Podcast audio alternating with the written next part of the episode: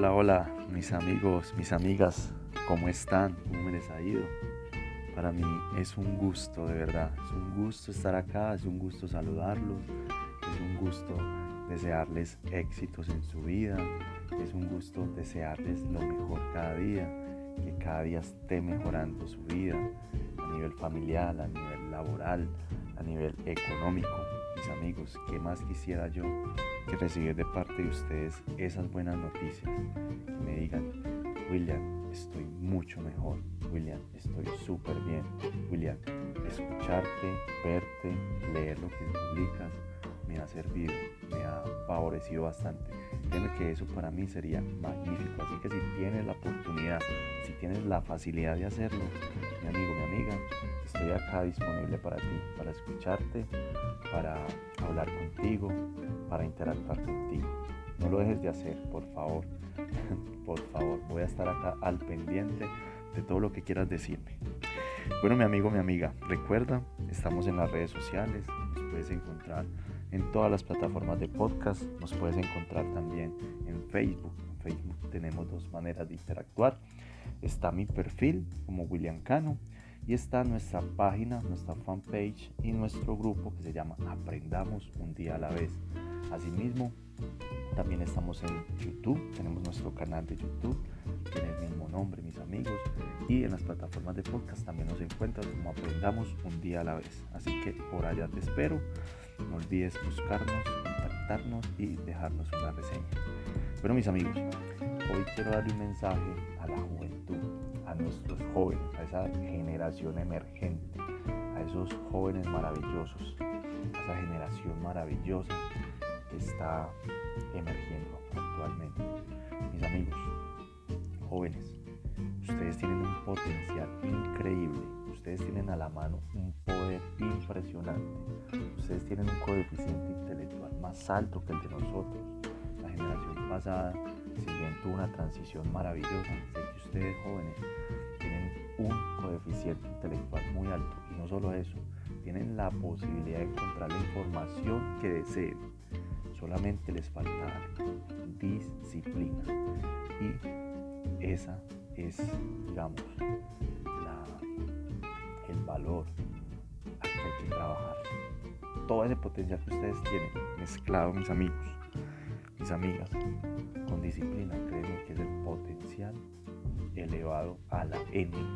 Pueden hacer de, ese, de, ese, de esas oportunidades que ustedes tienen las oportunidades más grandes que jamás puedan conseguir. Hoy les quiero contar una historia, mis amigos.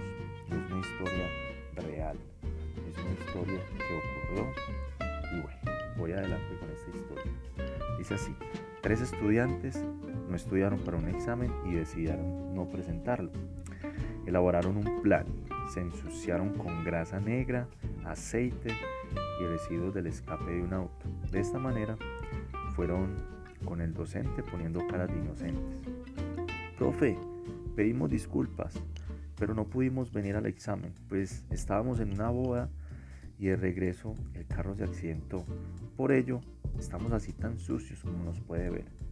El docente entendió, accedió y les permitió presentarse un par de días después para que se prepararan bien.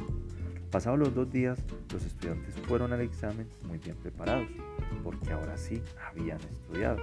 El docente los ubicó en aulas separadas y aplicó el examen con solo cuatro preguntas. Pregunta A, ¿quién se casó? Pregunta B, ¿a qué hora se accidentó el carro? Pregunta C, ¿dónde exactamente se descompuso? Pregunta D, ¿cuál es la marca del vehículo? Y abajo una nota. Nota. Si las respuestas son idénticas, estarán aprobados con la máxima calificación. Buena suerte. Bueno, esta historia nos deja dos moralejas. La primera, dedicada a los hijos, a los adolescentes. Bueno, ambas son dedicadas a los hijos. Así que presta atención. Será apenas normal que tú como hijo trates de subestimar la inteligencia y de paso usar de la confianza que tus padres te han depositado. Muéstrele, tú como padre, la manera estratégica, lo equivocado que puede estar. Con dos o tres desmanteladas y unos buenos correctivos, aprenderá con el tiempo la lección. Que eso de lograr beneficios y resultados a partir de la mentira y el engaño resultará siendo un mal negocio para él en todos los aspectos de su vida. Por alejados, para los padres, si quiere un 10, póngaselo cada vez que se lo pida, pero explíquele y déjele bien claro que su nota no cuenta y que será la vida quien se encargará de reprobarlo y ponerle un enorme cero si no hizo las cosas bien y como deben ser. ¿Por qué la moraleja hacia los padres? ¿Por qué el mensaje hacia los padres? Porque nosotros somos los gestores de lo que están viviendo nuestros hijos. Nosotros somos los que permitimos que nuestros hijos hagan lo que están haciendo. Nosotros somos los responsables de esta generación emergente. Y si bien debemos aconsejarlos y debemos ser sus guías, pues si ellos se desvían, mis amigos, mis amigas, es porque nosotros como padres no estamos haciendo bien el trabajo. Ustedes hijos, no nos subestimen. Nosotros venimos de una generación en la que nos castigaron, en la que nuestra crianza fue fuerte, en que, digamos, nosotros estamos siendo un filtro para no brindarles a ustedes lo mismo que recibimos, pero que de esa educación que recibimos estamos rescatando lo más valioso. Lo más valioso es la disciplina, hacer las cosas bien, estar enfocados, tener sueños y saber que todo en la vida requiere un sacrificio, que todo en la vida requiere un esfuerzo. Así que mis jóvenes hermosos, aprendan de sus padres, aprendan la forma como ellos han forjado su futuro y han forjado la vida de ustedes y démosles el valor que se merecen.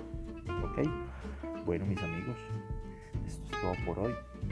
Me encanta estar acá, me encanta hablarles, me encanta que me escuchen, me encanta toda la interacción que hago contigo. Que Dios me lo bendiga. Hasta pronto. Y no se les olvide reír. Por nada del mundo. Un abrazo a la distancia. Chao.